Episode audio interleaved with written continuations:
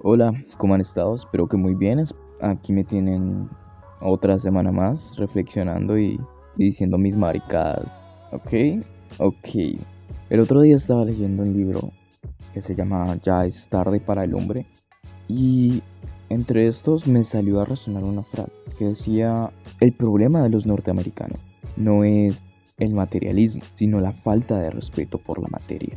Y esto me dejó pensando, en parte es cierto, y desde hace varios años empezó esta, toda esta globalización de, del materialismo. Y pues eso fue hace mucho tiempo ya.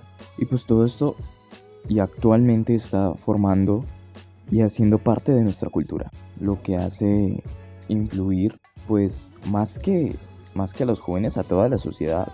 Y antes incluso que de la llegada del internet y de la popularización de las redes sociales, eh, ya estábamos como en este son de, de una cultura del alabo, una cultura del alabo a las celebridades, cantantes, músicos, cineastas, que empezamos a verlos como gente que está por encima de por decirlo de alguna manera. Y pues no creo que encuentre una serie o algo más obvio que Keeping Up y no creo que encuentre algo más obvio que Keeping Up with the Kardashian, que para el que no lo conozca, es una serie que básicamente lo que hace es seguir la vida de los miembros de la familia Kardashian, que su única función es ser famosos porque, sí, no es que hagan algo muy especial. O sea, sé que no son famosos así porque sí, sé que tienen una historia detrás.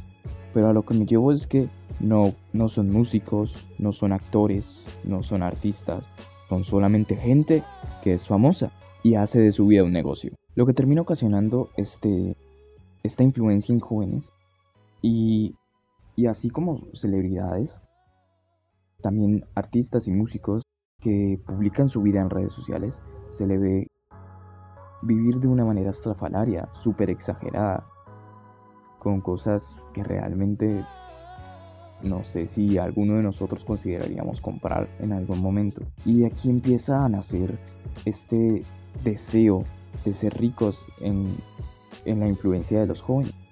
La influencia de los jóvenes y casi que toda la sociedad, incluyendo. Y es que esta, este deseo y este alabo hacia las celebridades y gente rica en general eh, se nota mucho en, en nuestra sociedad actual, porque son los ricos y las personas con dinero y con poder las que marcan tendencia.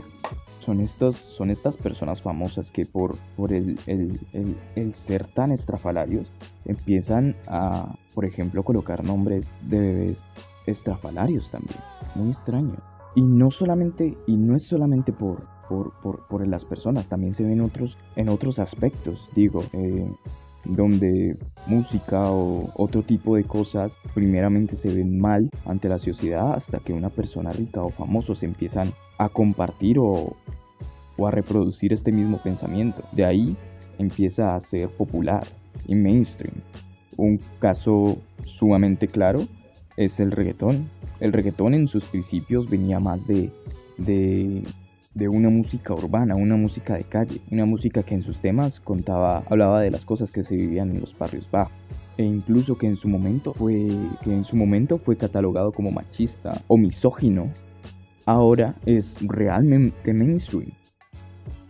Y esto no pasó porque de alguna manera toda la sociedad se dio cuenta o todo el mundo le dio por perrear. Esto pasó porque, vaya, las celebridades las personas famosas, los ricos, empezaron a reproducir este tipo de pensamiento y este tipo de música.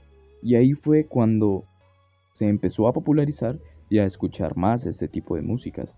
Y ahora hay incluso que hay incluso gente que hace reggaetón feminista. Claro está el caso de Mon Laferte, que aprovechó los Grammys para mostrar sus senos en contra de para llamar la atención, en forma de protesta por los actos que estaban sucediendo en Chile en ese momento y resultó y resultó que en realidad todo esto lo hizo para popularizar su álbum de reggaetón. Aunque ella no lo llame reggaetón, lo llama música urbana, pero se entiende. Y esto no solo pasa con la música, por ejemplo, no solamente pasa con, con el reggaetón, sino que las otras clases sociales que no están en la élite de la élite tratan de nombrar a sus bebés con nombres de famosos. Hay listados y artículos donde se ven como cuando un famoso estalló, nombres registrados en dichos países o en otros también aumentó su popularidad. Y esto es con el fin de, de con el fin o con la esperanza de que ese bebé suba de escala social. Hay artículos en internet que dicen que si nombras a tu bebé con, un nombre de, personas famosas o, un nombre más sonados, más amigables, tienen más posibilidades de ser exitosos en la vida. Y todo esto nos lleva a, que estamos viviendo en una sociedad que que consume más de lo que produce y consume mercancías que no son necesarias para la supervivencia, vaya, cosas que realmente no necesitamos, pero igual compramos. Ya no tenemos como era antaño una conciencia de economía utilitaria. Ahora se nos ha implantado un deseo desde las empresas y antes cuando se sabía que estamos en la cultura del deseo y la ambición. Y por eso estamos en una sociedad frustrada, que nada le es suficiente, que siempre quiere más y más y lo último cuando realmente no es necesario. Y es que este deseo y este consumo termina determinando nuestra identidad. Si viste X o Y marca, si viste Supreme, que en realidad te cobran una camiseta que la puedes encontrar supremamente más barata y es exactamente la misma, pero solamente por el hecho de ser la marca te cobran más. Sin ir más lejos, iPhone. iPhone te vende pura marca. iPhone no te vende no te vende buena tecnología. iPhone te quiere sacar un ojo de la cara solo por usar iPhone. Desde el quitar el cable para ingresar unos audífonos universal, para que tengas que comprar a fuerzas un cable adaptador para audífonos en sus propias tiendas, que te lo van a vender súper caro. Pero sin embargo seguimos alabando a las personas que tienen iPhone, seguimos diciendo que tienen bastante estatus. Y es que ya no importa tanto el producto que estemos comprando. Ahora los mensajes que traigan las marcas o la imagen que nos proporcionan las marcas a tener sus productos tienen muchísimo más valor del objeto o servicio que estén dando.